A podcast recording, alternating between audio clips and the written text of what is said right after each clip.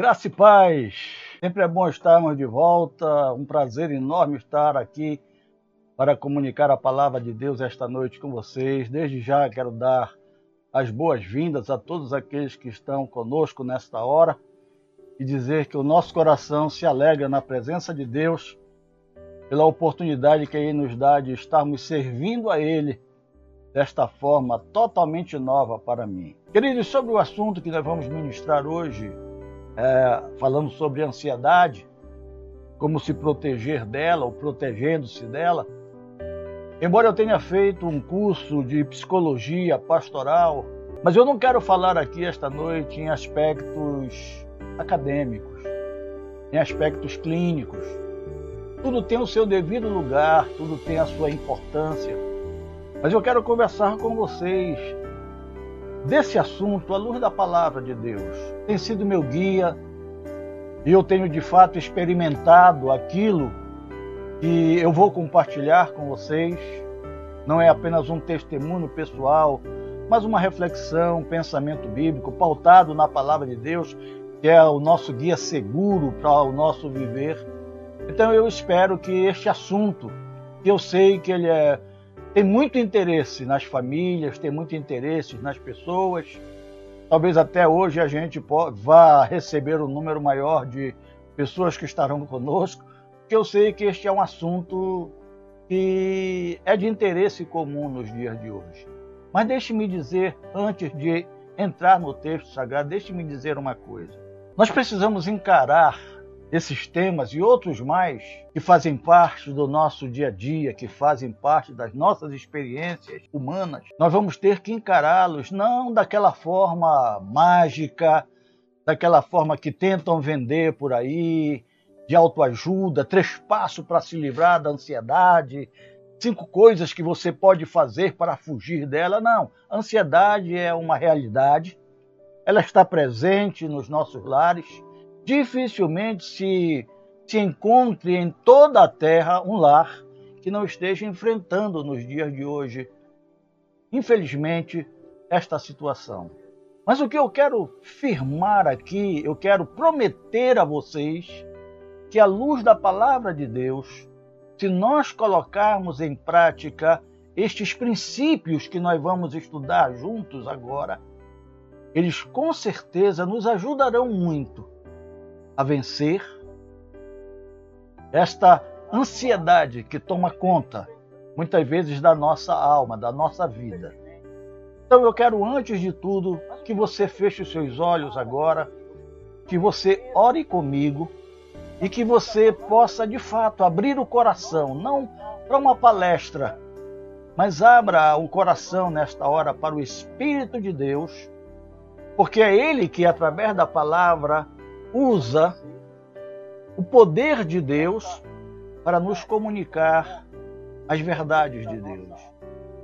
Então, ore comigo antes de nós lermos o texto em qual vamos basear, ou pelo menos fundamentar esses princípios. Pai, nós oramos a Ti nesta hora, Senhor, cientes e conscientes que sem a Tua ajuda nada podemos fazer não há palavras, não há recursos, não há informações que possam ser dadas para fazer, Senhor, realidade em nossas vidas aquilo que temos como necessidade. Senhor, este assunto é um assunto muito pertinente nos dias de hoje. Por isso eu te peço, ó Deus, com temor e tremor, que tu nos uses nesta noite e que tudo venha para a tua glória e para o teu louvor.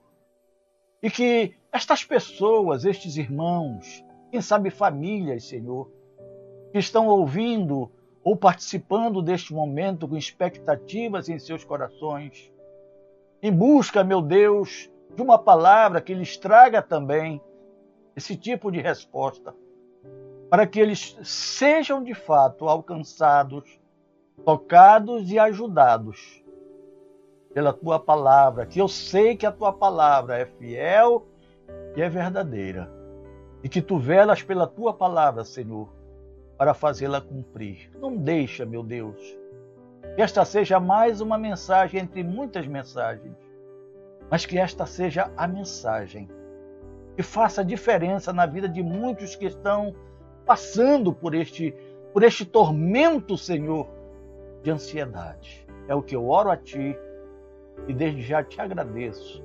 E que toda glória seja para ti, ó Deus, em nome de Jesus. Amém.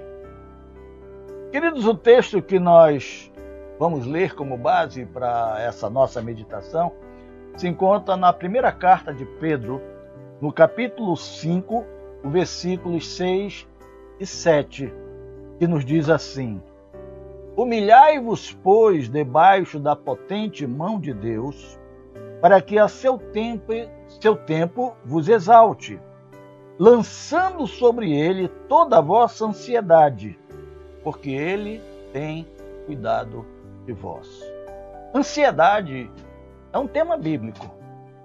Nós vamos encontrar na Bíblia muitos textos que poderíamos usar para fazer base para uma meditação, para um sermão, para um estudo, para uma palestra, enfim. Ansiedade não é apenas um tema acadêmico, não é apenas um tema médico, mas originalmente a ansiedade é um assunto bíblico. E Pedro, quando ele está escrevendo estes versículos que fazem parte da sua primeira carta, ele está escrevendo para cristãos, para crentes, na sua época, que estavam sofrendo de terrível perseguição, estavam debaixo de grande angústia por causa da perseguição, pela fé que eles tinham em Jesus Cristo. Muitos eram mortos, outros eram expulsos das suas casas, das suas terras. Não importava a sua posição social, não importava a sua idade, a sua condição física, simplesmente por causa de sua fé em Cristo, essas pessoas, estes irmãos, eles eram perseguidos de forma tão violenta que eles estavam vivendo uma expectativa ansiosa, um momento de ansiedade tão grande que os fazia clamar pelo socorro de Deus. Então Pedro, quando ele escreve, escreve estes versículos, ele está tentando explicar àqueles irmãos, àqueles crentes, que de nada adiantava eles carregarem sozinhos as suas cargas, as suas preocupações, as suas ansiedades, as suas dores, as suas tensões, as suas lutas. Porque o fato deles carregarem sozinhos e pensarem que eles tinham que dar conta e dar resposta sozinhos àquela situação demonstrava, demonstrava a eles que eles não entendiam o cuidado que Deus tinha sobre a vida deles. Aquele tipo de comportamento de ansiedade, de preocupação demasiada pelos problemas que eles enfrentavam eram problemas reais e que eles não sabiam o que fazer e por isso vinha angústia eles enfrentavam sem compreender que eles tinham um recurso maior que podiam lançar mão dele para ajudá-los a passar, a superar, a vencer, a se livrar daquele peso de ansiedade. Por isso que o apóstolo Pedro, ele está, na verdade, demonstrando que eles precisam, em primeiro lugar, compreender que eles têm um Deus que cuida fielmente dos seus filhos. Não é um Deus de religião, não é um Deus de aparência, é um Deus real. É um Deus vivo. E era isso que devia fazer diferença na vida daqueles irmãos e que fará também a diferença na minha vida, na sua vida, na vida daqueles que dizem que creem em Deus e que são seus filhos.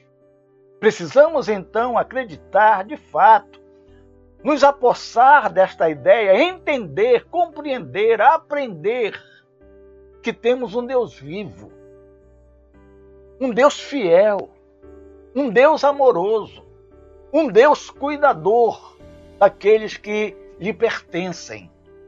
E se nós lhe pertencemos por adoção, pelo sangue de Jesus Cristo, seu Filho, que por nós foi derramado na cruz do Calvário, nós temos esse direito de colocar sobre ele as nossas necessidades, de lançar sobre ele as nossas preocupações. Porque ele, como Deus fiel, verdadeiro e poderoso, ele sim, ele tem a condição, ele tem o poder, ele tem a competência de nos livrar destas aflições, dessas angústias, embora elas sejam autênticas, elas sejam reais. Então, quando Pedro escreve, ele está tentando ajudar aqueles irmãos a entenderem que eles tinham uma ajuda e não estavam fazendo uso dela. Simplesmente porque talvez eles não entendiam, não compreendiam Nunca lhes passou pela mente que o seu Deus era um Deus real. Não era um Deus de barro, não era um Deus de metal, não era um Deus é, que é só uma essência, não. É um Deus vivo, Criador dos céus e da terra, que tem em suas mãos todo o poder. E tudo em Deus é perfeito, inclusive o seu amor, o seu cuidado, o seu poder. Este é o nosso Deus. Esse é o Deus que nós temos, este é o Deus que se torna Pai de Jesus Cristo e o envia a este mundo para que ele pudesse, por nós, assumir a nossa condição lá no Calvário e tomar sobre si as nossas cargas, e tomar sobre si as nossas dores, se fazer maldição em nosso lugar morrer para que tivéssemos vida. Nós precisamos de fato, queridos, ter fé nisto. Pedir a Deus que a nossa fé ela seja viva, robusta, para que nós possamos viver esta fé e esta confiança em Deus como uma realidade. E não apenas como uma proforma religiosa, uma expectativa da religião mas que ela faça é, presença na nossa vida, faça parte no nosso ser, assim como nós lançamos mão de tantas coisas que nos ajudam a vencer as dificuldades da vida. Quando tomamos um medicamento, quando tomamos um prato de alimento, quando tomamos um copo de água, nós acreditamos que aquilo que estamos fazendo trará o resultado e satisfará a nossa necessidade. Da mesma forma, eu quero desafiar você a buscar em Deus essa realidade, porque é isso que vai fazer toda a diferença no nosso aprendizado e no nosso viver cristão.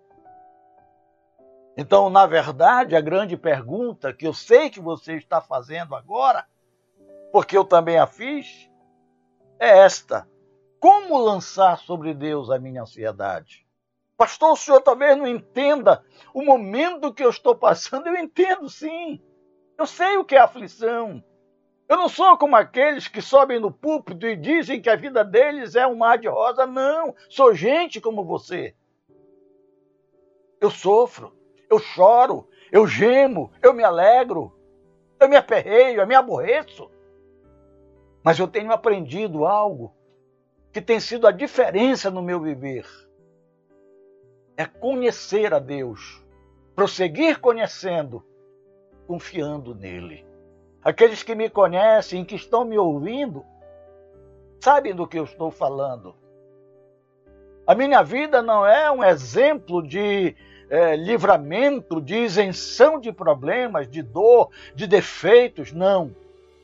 Mas aqueles que me conhecem sabem que Deus é Senhor e faz diferença na minha vida. E a Ele glória, a Ele louvor e a Ele adoração.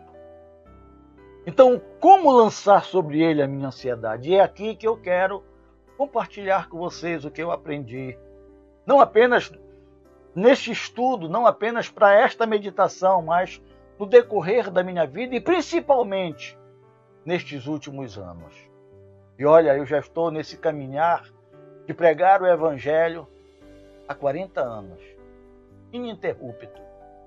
viajando para um lado, para outro, em vários lugares, mas experimentando a cada dia dessa graça maravilhosa de Deus, do seu amor, do seu consolo, do seu conforto e da sua provisão. Perguntamos o que é ansiedade. O nosso dicionário diz que dicionário é angústia. É uma incerteza aflitiva, é insegurança.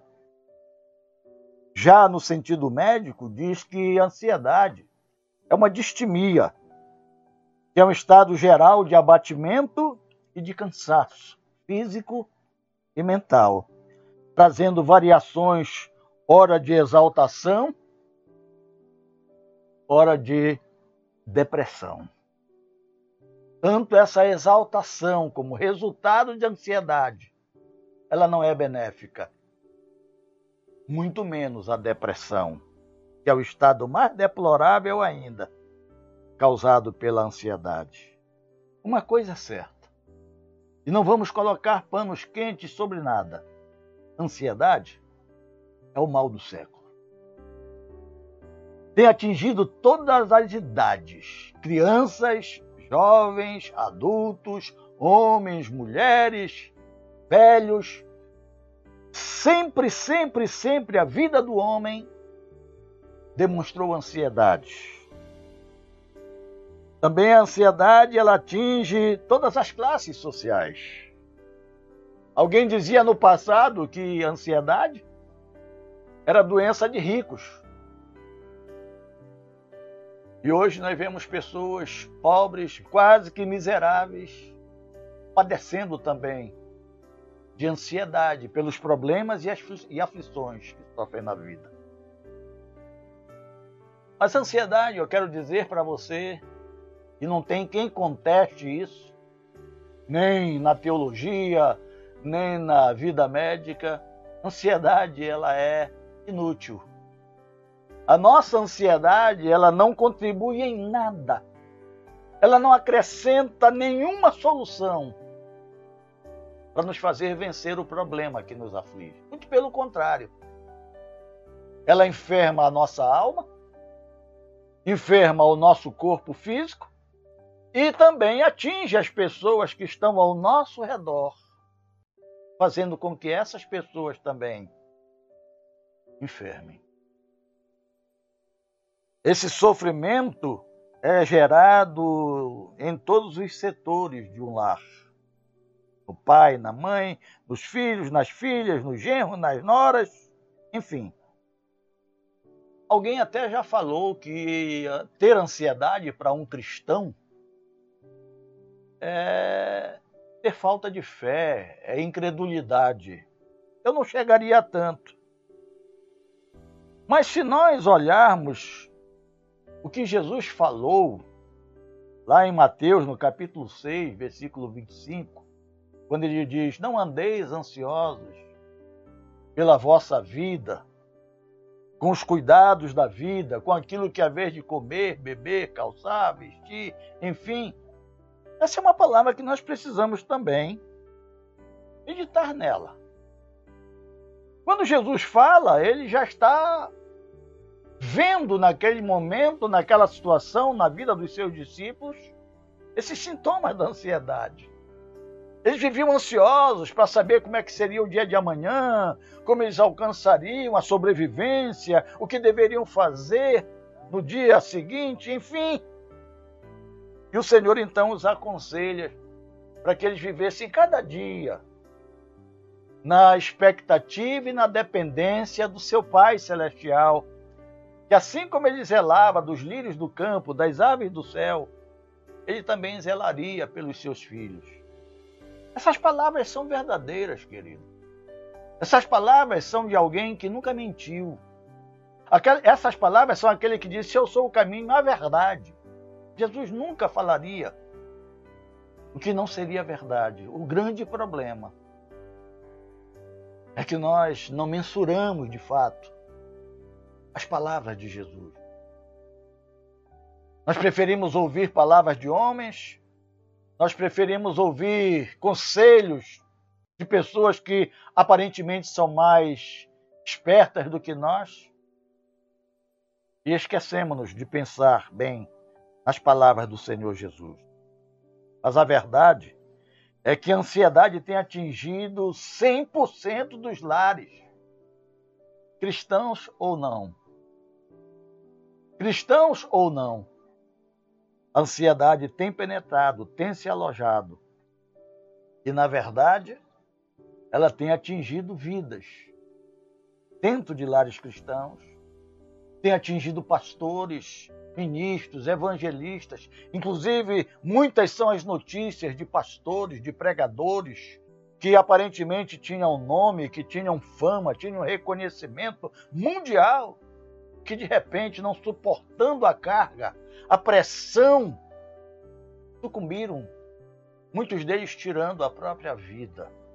Este talvez seja um assunto que eu irei abordar numa outra oportunidade. Por enquanto, vamos pensar em algumas situações de necessidade e ver como Deus cuidou dessas necessidades no passado, Ele cuida ainda hoje, no presente. Quando eu penso naquela situação que o povo de Israel passou lá no deserto, em que eles não tinham o que comer e começam a reclamar, começam a murmurar e a perturbar Moisés, a pressionar Moisés por alimento, e Moisés vai conversar com Deus.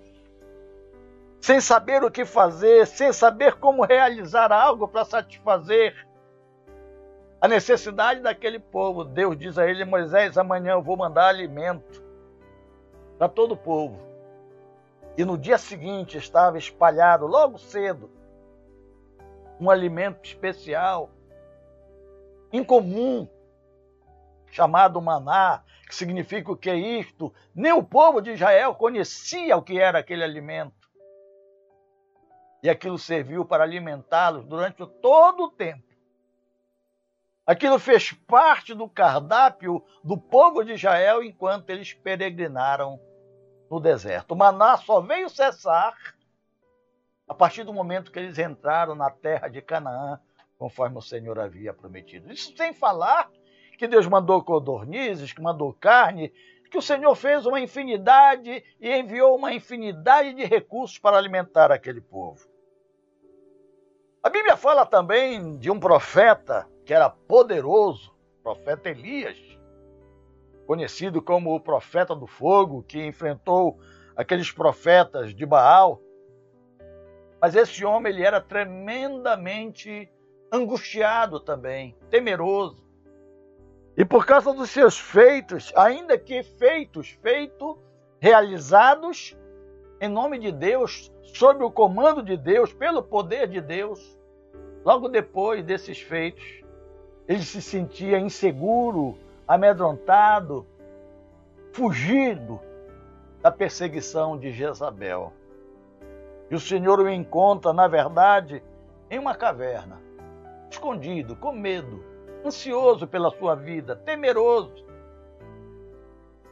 E ali Deus então providencia para o seu servo sustento, descanso. E é interessante que Deus usa corvos, animais considerados impuros.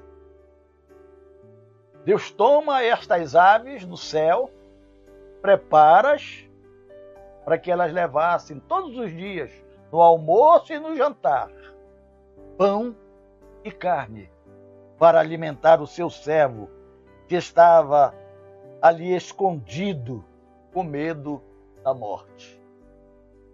Fala também que uma viúva foi ele foi enviado a uma viúva lá em Sarepta, num tempo de grande seca, de grande fome, e quando ele chega na casa desta viúva, mandado por Deus, pensando que esta viúva fosse talvez uma viúva rica para cuidar dele nesse tempo de dificuldade, na verdade, era uma viúva paupérrima.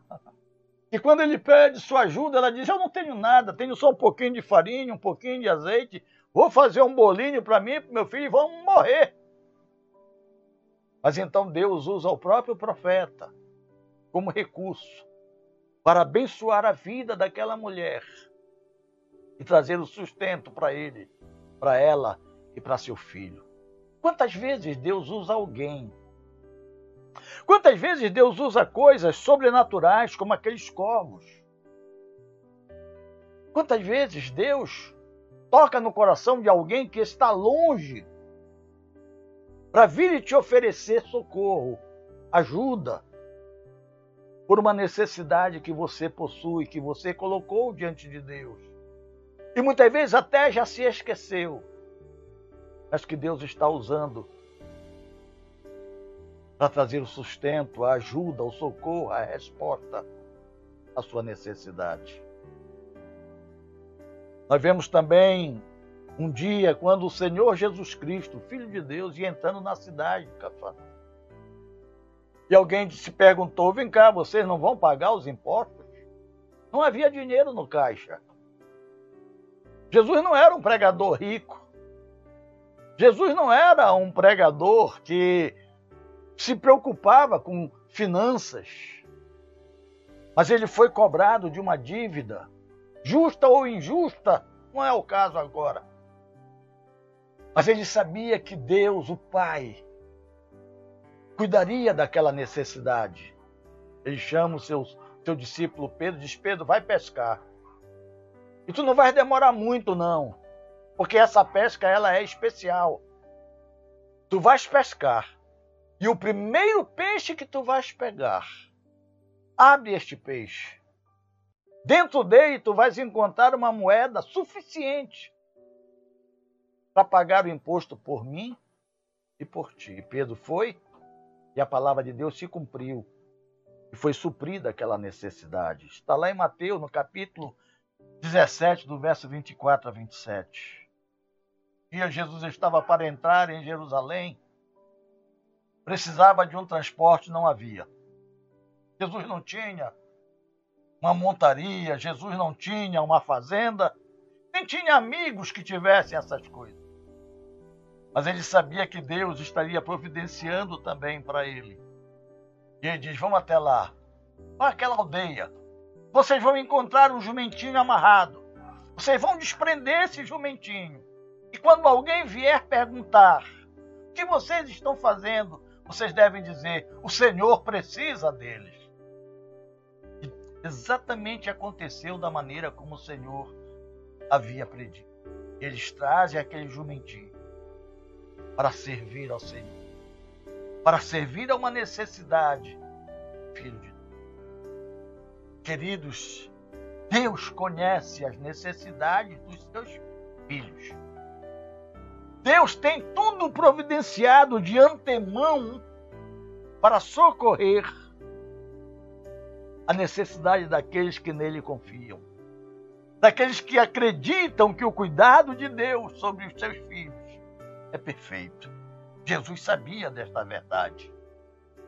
E eu quero trazer mais uma experiência, agora já dos nossos dias. Um certo obreiro, um certo ministro do Evangelho, ele já estava caminhando no exercício do ministério há muitos anos. Já havia passado por muitas etapas deste ministério. Já havia construído o seu nome, já havia é, é, obtido reconhecimento das pessoas, das igrejas, das denominações, enfim. Mas ninguém sabia o que ele passava no coração. Ele carregava no seu coração uma aflição muito grande. Porque ele não era daquelas pessoas que pregavam o evangelho do alvoroço, o evangelho do toma lá, da cá, um evangelho de prosperidade sem um compromisso com Deus. Ele pautava a sua palavra naquilo que a palavra de Deus fala, nas verdades, nos compromissos, nas exigências. Esse pastor ele não era um pastor religioso. Ele era um pastor crente. Um pastor que havia passado na sua vida, quando jovem, processo de transformação maior alcançado de Deus uma conversão genuína. E era isso que ele queria para as pessoas que se acercavam dele, mas muitos não compreendiam. Muitos vinham interessados apenas em trazer dinheiro, em tentar dar ajuda, em tentar se promover ou usar o trabalho para qualquer promoção pessoal. E esse pastor sempre, sempre, sempre barrou essas coisas. Ele foi ficando sozinho. Até mesmo os seus familiares. Mas Deus nunca desamparou esse homem. Deus nunca desamparou a família desse homem. Mas este homem, todo final de mês, ele chorava porque ele tinha que pagar o colégio dos seus filhos, tinha que trazer o alimento da sua casa, pagar os seus compromissos, pagar os seus impostos, tudo. E ele não tinha um salário preciso, uma data precisa, específica para receber. Quando chegava essa época, ele entrava em desespero, em agonia. Os seus próprios familiares percebiam isso, mas logo, logo era suprida a necessidade de uma forma muito especial. Porém, esse homem nunca, nunca prestou atenção o que Deus fazia a cada mês na sua vida. O que acontecia em cada momento que ele passava por essas aflições era socorrido, porque elas passavam. Ele supria, passava. Uma coisa é certa: esse homem nunca deveu ninguém. Esse homem nunca teve ninguém cobrando na sua porta pagamento de dívida, colégio atrasado de seus filhos, nunca seus filhos se envergonharam, nunca sua esposa se envergonhou e nunca faltou o alimento. Às vezes passava da hora de comer, mas nunca se passou da hora da, da comida. O tempo passou, o ministério dele começou a enfraquecer, as pessoas começaram a correr para essas novas igrejas que prometem o céu na terra. E ele foi ficando só, poucos ficaram com ele. E os que ficavam não, não entendiam por quê. Todo mundo achava que havia alguma coisa. Mas é interessante que Deus nunca se afastou deste homem. Nunca se afastou da sua família. Ele formou os seus filhos. Ele cuidou dos seus filhos cuidou da sua casa, porque Deus sempre cuidou dele. Um dia, pelas muitas preocupações, este homem adoeceu. E depois de ir ao médico, às emergências, durante muitas noites e madrugadas, sempre indo e voltando, indo e voltando, e nunca se livrando do problema. Seu filho o tomou pela mão e disse: Pai, eu vou cuidar do Senhor senhor me permite? E o pai, mesmo contrariado, disse: Tá bom. No dia seguinte, o filho daquele pastor tomou e levou, sem que ele soubesse, ao médico. Para surpresa daquele pastor, o médico era um psiquiatra. Um médico bem conceituado, bem conhecido na cidade. E o pai ficou muito indignado, aquele pastor ficou indignado com o filho, como um pastor vai se submeter a um psiquiatra, isso é coisa para doido, isso é médico para louco. Mas o filho disse, pai, o senhor, o senhor disse que o senhor aceitava, então faça isso por mim, faça isso pela, pela família. E o pai então aceitou. Quando chegou diante do psiquiatra, o psiquiatra, um homem já experiente, né? O pastor sem saber o que dizer, sem saber como se consultar com o psiquiatra. Mas o psiquiatra já sabia de alguma coisa e perguntou: diga, fale. Sabendo que aquele homem, naquela situação que ele se encontrava, ele, quando começasse a falar, ele não ia falar de outra coisa a não ser daquilo que afligia o seu coração. E na verdade, nesta hora que o pastor começa a falar, com 20 minutos de conversa, aquele, aquele psicólogo, psiquiatra disse: Já entendi tudo. Pode deixar. Passou para ele uma medicação, mandou de volta para casa, disse que basicamente o tratamento dessa enfermidade era originalmente, no princípio, dois anos. E quem sabe depois uma avaliação para ver se tinha alta ou se continuava. E ele mandou que aquele pastor tomasse aquela medicação por três meses.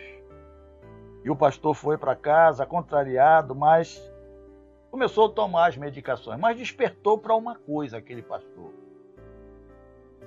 Ele ficou envergonhado por ele mesmo ter que ir a um médico daqueles. E depois foi conversar com Deus. E nessa conversa com Deus, segundo ele me falou, essa conversa com Deus, Deus mostrou para ele onde estava o problema, qual era o problema e como ele poderia resolver aquele problema. Tudo que ele precisava fazer era cumprir fielmente aquilo que o médico havia prescrito e aquilo que o Espírito de Deus estava falando também ao seu coração. E ele fez. E me contou esses, esses recursos, esses princípios. E é sobre eles que eu quero mostrar a vocês. E quero dizer que depois de três meses, aquele pastor, esse pastor voltou ao médico e o médico disse: Olha, eu nunca vi ninguém se recuperar tão rápido assim. O que foi que o senhor fez? E aquele pastor começou a falar do processo que ele estava também desenvolvendo em sua casa. E aquele psiquiatra disse: Olhe, eu não diria isso para os meus pacientes, mas eu vou dizer para o senhor. Esse é o caminho. Remédio não cura. Mas esse é o tratamento, junto com a medicação, que se requer para que você encontre de fato o reequilíbrio que você perdeu. E aquele pastor, a partir daqueles três meses, foi liberado, teve alta. E graças a Deus continua servindo ao Senhor. Então é sobre esses princípios que este pastor me falou que eu quero compartilhar com vocês aqui para nós concluirmos a nossa a nossa meditação, que eu sei que já está um pouco longa, mas suporta-me por um pouco de tempo. Primeiro princípio, baseado ainda no texto de Pedro, ele diz assim: humilhai-vos. Humilhai-vos. Quando Pedro fala humilhai-vos, Pedro está dizendo: olha, eu sei que é difícil para nós, como pessoas, entendermos, reconhecermos a nossa fraqueza, a nossa pequenez, a nossa insuficiência. Nós queremos sempre mostrar que estamos por dentro de tudo, temos o controle, mas diante dessa necessidade chamada ansiedade, você não tem o controle de nada. Então se humilhe. Reconheça a sua impotência diante do problema. E coloque-se na dependência de Deus. Por isso que ele diz: humilhai-vos, por debaixo da potente mão de Deus. Humilhe-se diante de Deus. Reconheça diante de Deus que você está sofrendo e que você está sofrendo pela sua incredulidade, pela sua falta de confiança nele. Peça perdão a ele. Busque a ele como de fato ele é, um ser real, verdadeiro, vivo, presente. É a primeira coisa. Veja que se ele fez no passado, entenda que se ele realizou coisas poderosas, preciosas no passado, ele não mudou, ele é o mesmo, ele fará ainda hoje.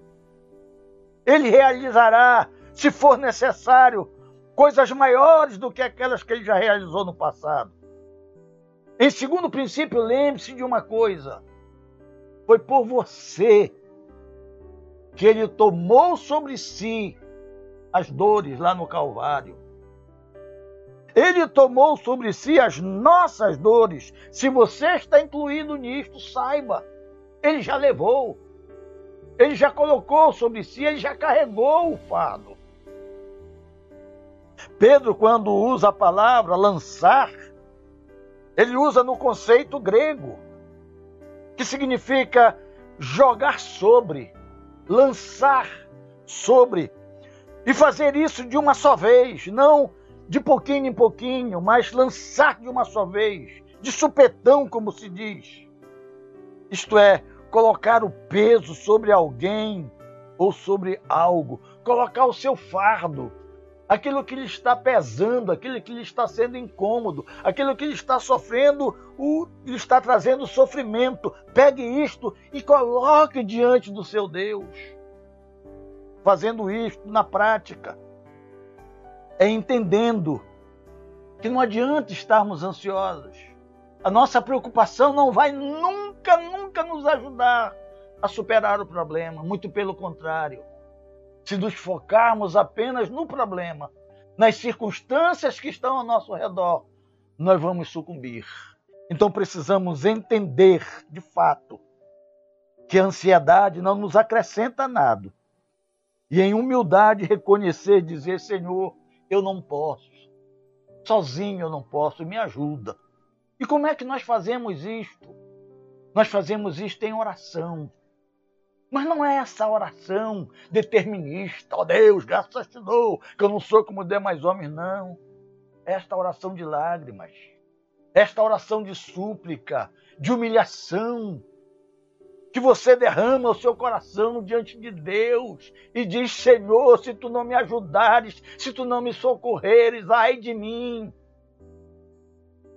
Filho de Davi, tem compaixão de mim. Precisamos aprender a orar, queridos, a orar com intensidade. Nós, como cristãos desta geração, já não sabemos mais o que é orar, o que é clamar, o que é gemer diante de Deus. Nossas orações são interesseiras. Apenas naquele, é, naquele sentido de eu preciso, eu quero, me dá, me abençoa, abre as portas, faz. Não há mais clamor. Não há mais intensidade. Precisamos aprender a abrir o coração diante de Deus um dos problemas daquele pastor que eu falei é que ele lia a Bíblia todo ano. Ele lia a Bíblia toda. E muitos outros livros ele lia durante uh, o ano, muitas vezes para tirar as suas pregações, seus estudos. E aquele pastor já tinha lido a Bíblia por mais de 38 vezes. Mas Deus disse: Você lê a minha palavra, não é para seu alimento, você lê a minha palavra, você estuda a minha palavra, mas não é para aprender, é para comunicar aos outros, é para lançar aos outros. Você está alimentando aos outros enquanto você fica faminto. Leia a Bíblia, queridos. Mas leiamos como a verdadeira palavra de Deus, como aquela carta que você recebe de alguém distante de alguém querido, de alguém que você está saudoso, que você gostaria de ouvir falar. Leia esta carta. Bebendo cada palavra, sorvendo cada intenção que está ali dita, como uma seiva de vida para você. A palavra de Deus é viva e é eficaz. Ela é mais penetrante do que espada alguma de dois gumes, mas ela não tem penetrado no coração da gente. Precisamos voltar a ler a palavra de Deus como de fato ela é, palavra de Deus, e entender que ela é importante, que ela é, na verdade, princípios de vida para mim e para você. Para com esse negócio de ler a Bíblia apenas como uma devoçãozinha, ler um versículozinho, não. Leia para você tomar para si aquela promessa, aquela verdade de Deus. Coloque-se na dependência do Espírito. Não adianta fazermos seminários, não adianta fazermos faculdades bíblicas, não adianta aprendermos a pregar, não adianta aprendermos técnicas de oratória. Precisamos é nos colocar na dependência de Deus. Nós vivemos muito de religiosidade e pouco de dependência com Deus. Agora mesmo nós estamos, em vez de olhar para os céus e clamar pela ajuda e o socorro de Deus, nós estamos lutando pelas coisas cá de baixo, esperando dias melhores, pensando como será o nosso futuro. Em vez de olharmos para o Autor e Consumador da nossa salvação, que disse: Eu voltarei. Precisamos entender que o Espírito Santo veio a esta terra enviado pelo Senhor para ser o nosso consolador, o nosso ajudador. E o que menos temos recebido é consolo, é ajuda do Espírito, porque temos vivido na carne. Precisamos voltar a buscar e nos colocar nessa dependência do Espírito de Deus. E em último lugar, louve a Jesus com gratidão Louve a Jesus com a sua alma. Louve a Jesus com os seus sentimentos, com a sua voz. Por favor, não, não finja que está tudo bem cantando estes hinos de vitória, declarando essas frases de efeito, de bênção, de vitória, de conquista, quando você não consegue sentir isso, quando elas não traduzem realidade na nossa vida, porque são frases vazias. São frases para criar efeito e ilusão no coração de quem as escuta. Muitas dessas frases e dessas canções são feitas com interesses financeiros. O louvor que Deus quer ouvir não é aquilo que você ouve, canta e repete sem pensar no que você está fazendo. O louvor que Deus quer ouvir é o sentimento sincero, real, que é fruto da tua alma, da minha alma, quer seja em agradecimento, quer seja em súplica, quer seja em gratidão, quer seja em revolta mas é aquilo que Deus quer ouvir. Então, louve a Deus com a gratidão da sua alma. Senhor, não está nada bem a coisa. Senhor, o mundo está em crise, mas em Ti, Senhor, eu coloco a minha confiança. Em Ti, Senhor, eu coloco a minha esperança. Você já deve ter visto nesses últimos dias que não adianta ter o dinheiro lá na poupança, que não adianta ter uma conta corrente poupuda, porque o teu dinheiro não te ajuda em nada. Não há hospitais, não há clínicas, não há médicos, não há para onde correr. Mas o Senhor estará sempre, sempre, sempre conosco. Eu estarei convosco todos os dias, até a consumação dos séculos. Não finja a vitória. Nós não podemos enganar Deus nem a nossa alma. Converse com um irmão ou com uma irmã que sejam maduros na fé e saibam que já foram forjados no fogo da vida, que já passaram pelas tribulações e venceram. Esses são aqueles que merecem ser ouvidos. Não são aqueles que contam vantagens. Não são aqueles que aparecem muitas vezes na mídia, sempre com um sorriso no, nos lábios, com um ar de vitória e de conquista, e que muitas vezes estão chorando no leito, ou estão chorando em suas casas e muitos estão tirando a própria vida porque não suportam a realidade íntima. Por fim, queridos, se for necessário, mesmo que você seja um cristão, mesmo que você seja um pastor, um obreiro, seja lá quem você for, se depois de fazer tudo isto, você ainda perceber que ainda precisa de ajuda, não se excuse, não deixe de procurar ajuda profissional. O nosso organismo, o nosso corpo físico é formado por muitas por muitos nutrientes. E quando nós vivemos uma vida de ansiedade ou quando nós enfrentamos problemas pesados, nós consumimos essas é, essas, essas necessidades, como por exemplo a serotonina e tantas outras, né, esses elementos químicos que o nosso corpo é composto. E muitas vezes nós precisamos repor estes elementos.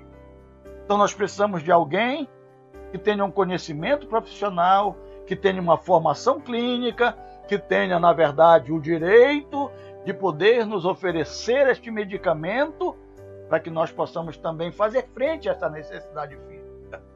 Ele estará nos ajudando a fazer frente à necessidade física que falta ao nosso organismo, mas é o Senhor quem suprirá a necessidade da nossa alma mediante estes princípios que nós que nós dissemos.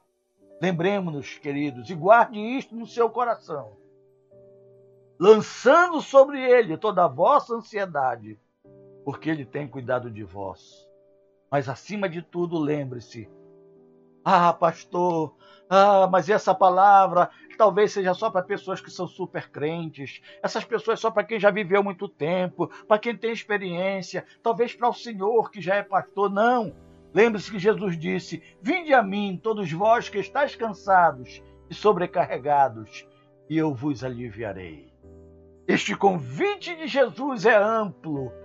Este convite de Jesus abre espaço, oferece a oportunidade a qualquer um que se sinta cansado e oprimido e precise de alívio e descanso. Vá a Ele. Esse não é um versículo, nem um texto para pregarmos apenas para pecadores, para desviados. Este é um versículo que diz respeito a mim e a você.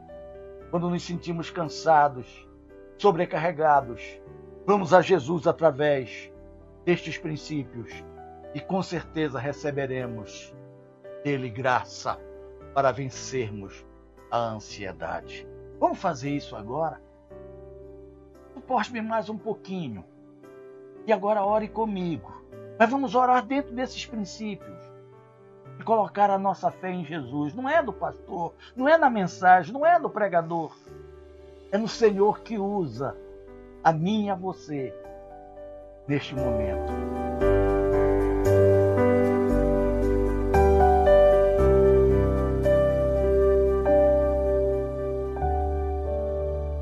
Feche os seus olhos, levante a sua mão aos céus e vamos clamar ao Senhor para que Ele venha em nosso socorro e nos ajude a vencer esse momento de angústia, de sofrimento, de ansiedade.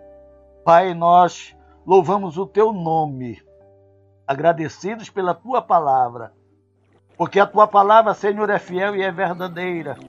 A tua palavra é real, ela é completa, ela é perfeita, ela é única. Nós reconhecemos, Senhor, a nossa insuficiência, a nossa incapacidade. Diante, Senhor, destas coisas que nos afligem, diante dessas situações que apertam a nossa alma, que oprimem o nosso ser, e que gememos, que choramos, que nos angustiamos, sem saber o que fazer. Pai, nesta hora, ainda que em rápidas palavras, queremos abrir o coração diante de Ti e dizer: Pai, como teu filho, preciso da tua ajuda agora. Eu preciso do teu socorro. Eu não quero confiar apenas em homens, eu não quero confiar nos meus recursos, eu não quero confiar, Senhor, naquilo que está muitas vezes fora do meu alcance. Eu quero confiar em Ti. Eu quero que tu sejas meu Deus e Senhor de uma forma real. Não apenas, Senhor, de uma forma religiosa. Eu quero ter experiências reais contigo. Então agora, Senhor, desce sobre nós teu espírito, a tua graça, o teu conforto, a tua cura. Que o teu Espírito Santo, Senhor, faça a tua palavra viva quando nós estivermos lendo, quando estivermos meditando nela que ela não seja apenas a leitura de um livro ou de letras, de uma literatura cristã, Senhor, religiosa, mas que ela seja esta palavra viva do Deus vivo, que deixou a sua palavra para os seus filhos, para os alimentar, para os corrigir, para os abençoar, para os fortalecer, para lhes dar vida. Que a tua palavra em nós, Senhor, seja de fato esta palavra poderosa que se cumpra em todas as circunstâncias e necessidades. Que teu Espírito, Senhor, seja de fato o nosso condutor, o nosso conselheiro, o nosso consolador. E que nesta hora, meu Deus, ele visite a cada um destes que estão conosco, Senhor. Por, por amor do teu nome, nós te suplicamos. Ajuda Assim, meu Deus querido, nós também queremos te louvar, engrandecer o teu nome por esta oportunidade que nós temos, meu Deus, de juntos aqui podermos, Senhor, ouvir a tua voz, podemos sentir, Senhor, a realidade da tua visitação. E nesta hora eu te louvo, Senhor, porque eu sei que por fé não porque nós estamos fazendo isto, mas porque a tua palavra é viva. E tu, Senhor, te importas realmente com os teus filhos. Então eu sei, Senhor, que nesta hora o Senhor está enviando recursos, está enviando socorro agora a todas estas pessoas que estão nos assistindo, que crendo na tua palavra estão buscando a tua face. Talvez muitos com lágrimas, talvez muitos estão sendo visitados pelo teu Espírito nesta hora, Senhor. Ah, meu Deus, o fato de estarmos longe uns dos outros, separados pelo espaço, não significa que tu não hajas, que tu não realizes a tua obra. Somos a tua igreja e aceitamos, Senhor, o teu convite nesta noite. Nós estamos aqui, Jesus, vindo a ti, porque tu és o único lugar de descanso. Tu és o único Senhor que prometes e cumpres. Descanso às nossas almas o homem pode nos socorrer fisicamente, mas só tu, Senhor, tem respostas para os anseios da nossa alma. Abençoa cada lar, cada pessoa, cada irmão, cada irmã, nesta noite. Obrigado por tudo. Nós oramos a Ti em nome de Jesus.